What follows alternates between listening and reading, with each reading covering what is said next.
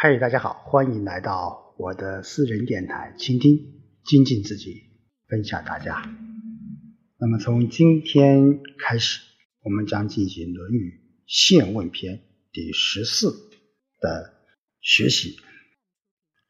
好，我们话不多说，我们从第十四大章的第一小节：现问耻，子曰：“邦有道，古。”邦无道，故耻也。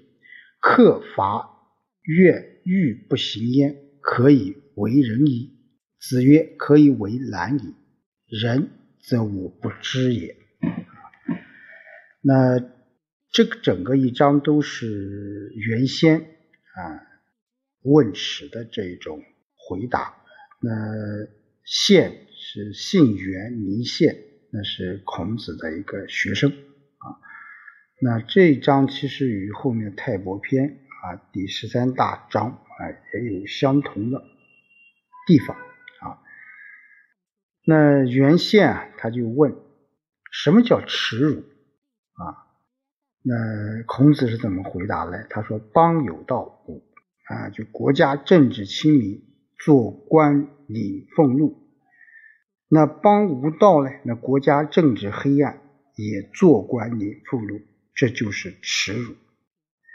那原宪又问：好胜叫克，伐自夸，这个欲啊啊怨啊怨恨和贪婪这四种毛病都没有，可以称得上人吗？那孔子说：呃，可以说是难能可贵。至于是否是人，我就不能断定啊，不能断定。所以孔子在这里面对于原宪啊，因为原宪是孔子学生当中比较洁身自好的一个一个一个学生，所以孔子告诉他，世道清明的时候，那应当出仕为官；而身处乱世，则隐居曹泽的这个道理。啊，这个道理，并且他对于什么是人啊？就是说，嗯，好胜、自夸啊、怨恨和贪婪啊，这都没有的人，他那也不一定是一个仁人之士啊，仁人之士。所以孔子说，至于是否是人，我就不能断定。好，第二小节，子曰：“士而怀居，不足以为是也。”那前面我们也讲了，这个士啊叫士至于道而耻恶衣恶食者啊，未足于义。那孔子理想中的士是有一种安贫乐道的这种啊美好的品格。如果这个人是贪图权贵啊，贪图安逸的生活，那就失去了士的这种资格。所以跟前面所说的啊，他这种士至于道。啊，恶耻恶于一恶食者，未足欲也。这个思想，它其实是一脉相承的。所以孔子说，世人如果留恋安逸的生活，就不足以啊做世人了。好，第三小节，子曰：“邦有道，为言为行；邦无道，为行言训。”那这小节是讲做人与为政的道理。那我们在前面说，孔子既主张我们要实行人道，但他又主张是重生的，啊，重生的，啊，就是说我们就在前面讲叫叫邦有道，古邦无道，古是耻也，啊，就是说，在一个啊身处政治清明的一个一个一个之士啊，你不妨是直言直行。然而身处乱世，那你应该明哲保身啊，明哲保身。就国家政治清明的时候，你要言语正直，行为正直；那国家政治黑暗时，行为也要正直，但言语应谦逊谨慎啊，谦虚谨慎啊。这个有的人说啊，这个孔子就是一种啊，叫叫叫叫什么见风使舵之人。其实我个人觉得，在那个时代。啊，在那个时代是有它现实的意义的。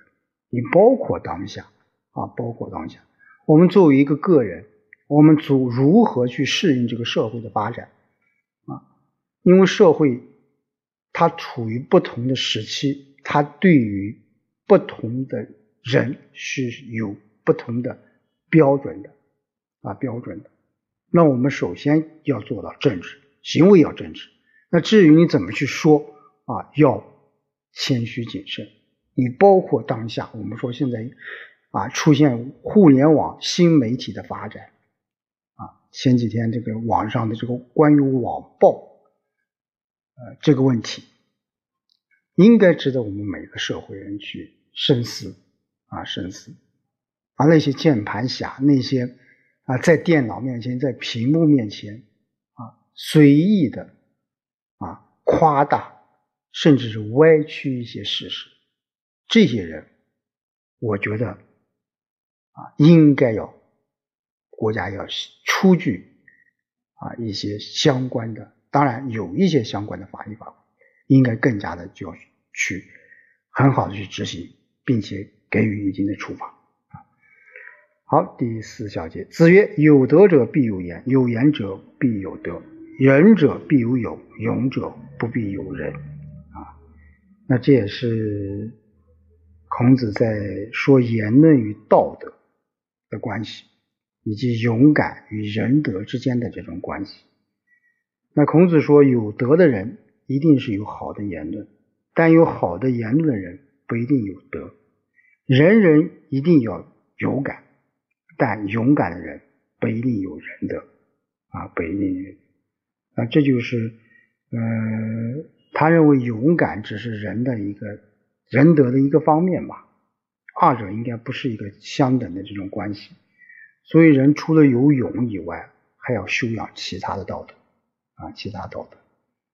所以，要成为有德之人，不仅要有勇啊，还要有德，还要有对这个社会啊，对这个家人、对朋友、对兄弟，都要有一种啊。关爱之心啊，尊老爱幼啊，都要有这种啊中国传统的这种文化，我们要去发扬优秀的传统文化，我们要去发扬继承。好，第五十五小节，南宫阔问于孔子曰：“益善射，呃，傲荡周，惧不得其死然。于及公驾而有天下。”夫子不答。